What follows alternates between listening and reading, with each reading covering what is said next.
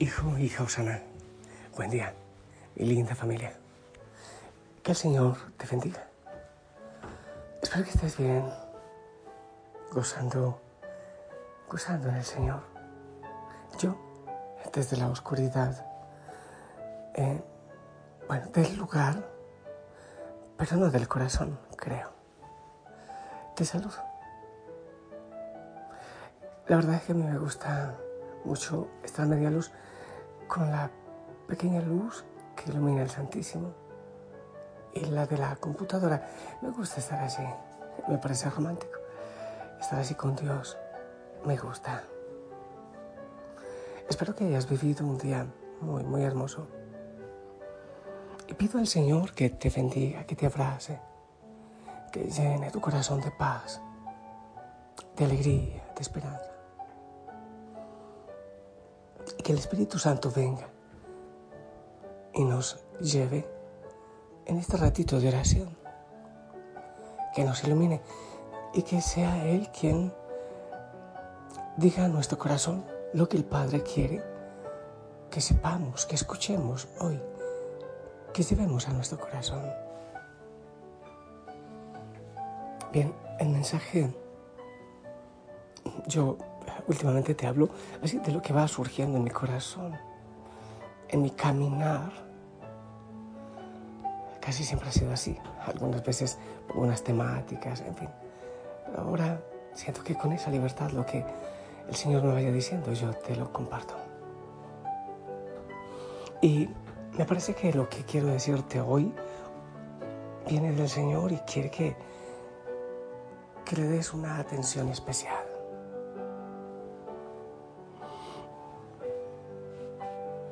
Tiene que ver con tres parábolas del Evangelio. Lucas 15, del 1 al 32. Que vale la pena realmente orarlo, sentarse a escuchar este mensaje del Señor, pero escucharlo con el corazón. Absolutamente vale la pena. Se refiere a tres parábolas. La parábola de la oveja perdida, la parábola de la moneda perdida y del hijo pródigo. Eh, es un banquete y uno dice, pero ¿por qué? ¿Por qué el evangelista junto a todo esto? como que no estuviera en el buffet de la vida, escogiendo aquello que, que da la libertad, el gozo y la paz. Hay una mentalidad que creo que no ha sido superada completamente. Eh, la mentalidad del fariseísmo, eh, de tal manera que la relación con Dios es como una cuestión de negocio o de merecimiento. Si yo soy bueno, si rezo mucho, entonces yo merezco que me vaya bien. Dios me debe dar cosas buenas. Esos pecadores desgraciados no tienen derecho a nada. Son unos paganos alejados, blasfemos. Y el Señor viene a decirnos, mm, no funciona así el Padre. No funciona, eso es una mentalidad muy nuestra. Y para eso usa estas tres parábolas. Vamos con la primera de la abeja partida. El Señor empieza preguntando, y en esta pregunta uno se da cuenta de que estamos out, que Dios piensa de una manera y nosotros de otra, que el camino de Dios es uno y nosotros tenemos otro camino. ¿Por qué nos pregunta como si fuese lógico, ¿quién de ustedes, si tiene 100 ovejas, y se le pierde una, no deja las 99 y se va a buscar la que se le perdió? Uno contestaría, ninguno, yo no. Porque yo puedo hacer unas buenas cuentas. Y si me voy a buscar esa oveja perdida, no sé si la encontraré, si estará muerta ya, pero si se perdió es que es debilucha quizás desobediente, desordenada, pero si tengo 99 que son fieles y están en el redil, ¿qué sentido tiene buscar la que se perdió? ¿Qué sentido tiene dar la vida hasta la cruz por ese desgraciado pecador si tengo otros que quieren cumplir la ley? Si hay muchos que buscan cumplir la ley y hacer lo que tienen que hacer en su tiempo, ¿para qué gastarme la vida andando el mismo camino del pecador y quedando herido y sangriento y muerto en la cruz por andar el camino del pecador para salvarlo cuando hay otros tan buenos? El Señor tiene una lógica distinta y lo hace. desanda el camino del pecado, aquel que siguió el pecador para salvarnos y terminar herido y muerto en la cruz por nosotros. Es un pésimo negocio, ¿no te parece? ¿Pero por qué por el pecador? ¿Pero por qué por la oveja perdida? ¿Pero por qué? ¿Qué negocio estás haciendo? ¿Estás loco, Dios?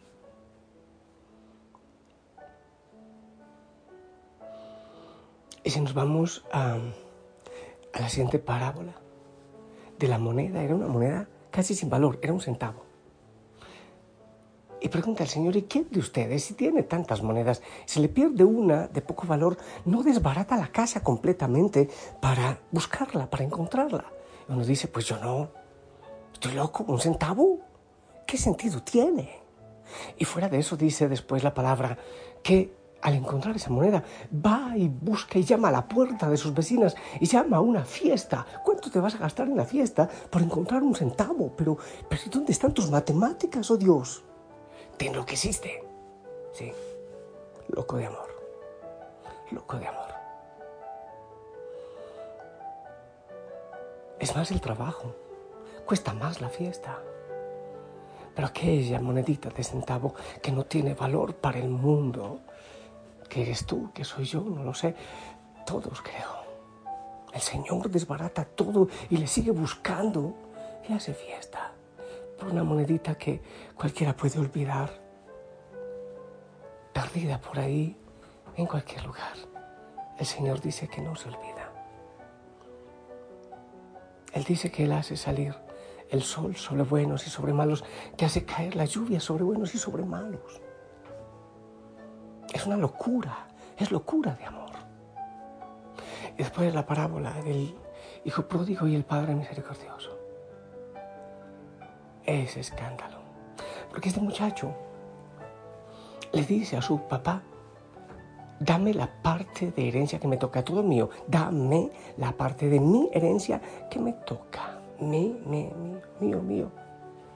¿Qué le está diciendo? Yo no tengo tiempo a esperar que te mueras, necesito irme pronto no vales para mí, vale la herencia. O sea, faltó al respeto bárbaramente. Y se va porque el padre le da la libertad. Pero va y malgasta todos sus dones, todos los regalos, y cae en lo peor, peor que los cerdos. Y se y queda impuro, porque el cerdo era el animal impuro. Va, queda impuro y, y es peor que los cerdos porque ni siquiera el alimento de los cerdos puede comerlo. O sea que más bajo no podía caer y llega impuro después de querer desandar el camino para pedir perdón y el padre lo estaba esperando y lo abraza. Se da cuenta que llega y le tapa la boca y manda a hacer una fiesta. Pero ¿cómo? ¿Cómo a ese desgraciado, impuro, sucio, le vas a poner el anillo y un vestido nuevo en su suciedad? ¿Pero cómo? ¿Y cómo le vas a hacer fiesta? Eso es lo que dice el hermano mayor. Pero ¿cómo? Yo sí he cumplido pero esa moneda perdida, pero esa oveja perdida, pero ese desgraciado hijo. Si tienes tantos que cumplimos aquí cabalmente la ley, ¿por qué te ocupas de ese desgraciado? Y la respuesta sería, porque estoy loco de amor. Estoy loco de amor. A ti te digo una cosa, que me escuches. Desgraciado pecador, sucio, impuro, colega mío eres la monedita que Dios desbarata todo por buscar, por encontrar. Eres la oveja y Dios salta por los matorrales y termina herido y muerto por ti. Porque te ama y está loco de amor por ti. Y aquel a quien juzgas tú y juzgo yo, aquel otro desgraciado pecador, también es objeto de un amor especial y particular de Dios. Qué vergüenza cuando juzgamos. Qué vergüenza cuando despreciamos. ¿Qué es lo que está diciendo el Señor? Tantas cosas, pero yo diría una, te amo. Te amo locamente, te amo. Déjate amar. Pero lo otro que yo creo que está diciendo es, aquel a quien tú desprecias y señalas porque es un desgraciado, también es mi hijo amado. También le estoy buscando. También doy la vida por él.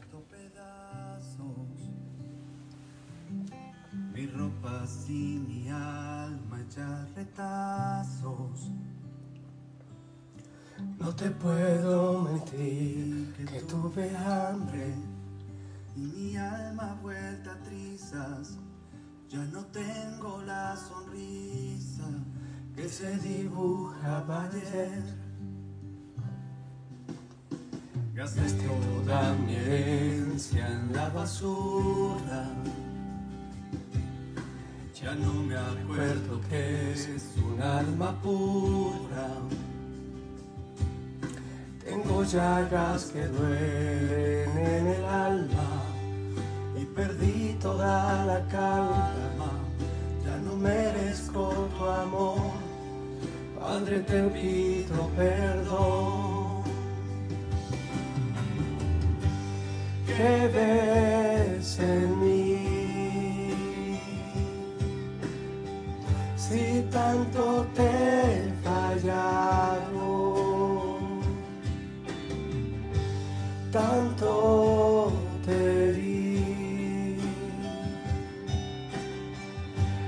Siempre me has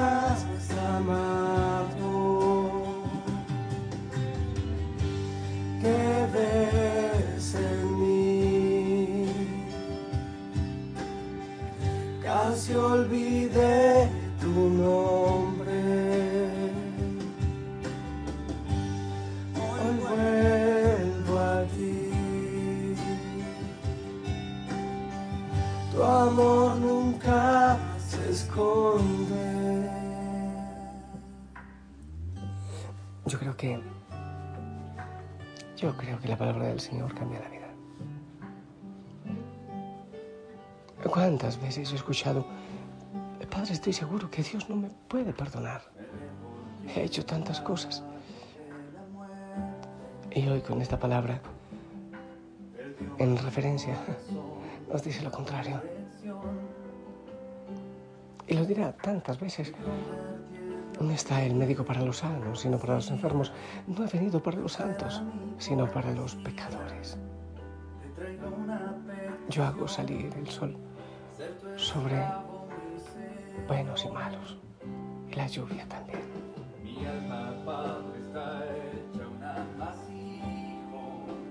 Y cuando eso penetra el corazón, cambia también la manera de ver a tantos pecadores, a tantos sucios. Enseguida guardamos el dedo índice que está señalando a otros. Y da vergüenza, porque juzgamos tanto. La lógica de Dios es distinta. Está loco de amor. Yo quiero bendecirte y deseo que este mensaje, que no es mío, que es del Señor, quede en ti. En el nombre del Padre, del Hijo y del Espíritu Santo. Esperamos tu bendición.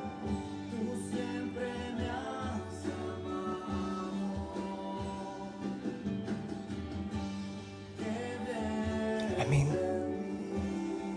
Amén. Gracias.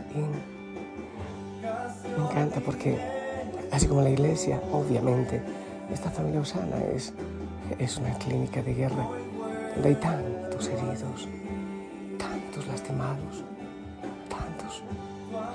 El Papa Francisco ya hará referencia a eso. Esto no es un museo de santos, es una clínica de campaña. Unos y otros heridos y necesitados. Gracias por orar conmigo. También tan pecador, pero también tan amado. Y a ti, desgraciado pecador, no tengo otra alternativa que amarte. Porque te pareces tanto a mí, porque mi Señor, el que tiene misericordia de mí, te ama tanto. La Virgen María te abrace. Déjate abrazar por el Señor. Déjate amar.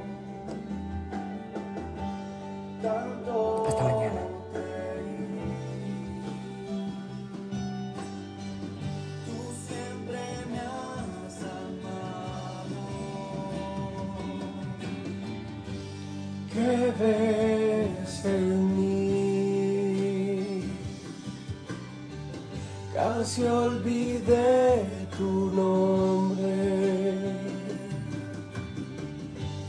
Hoy vuelvo aquí.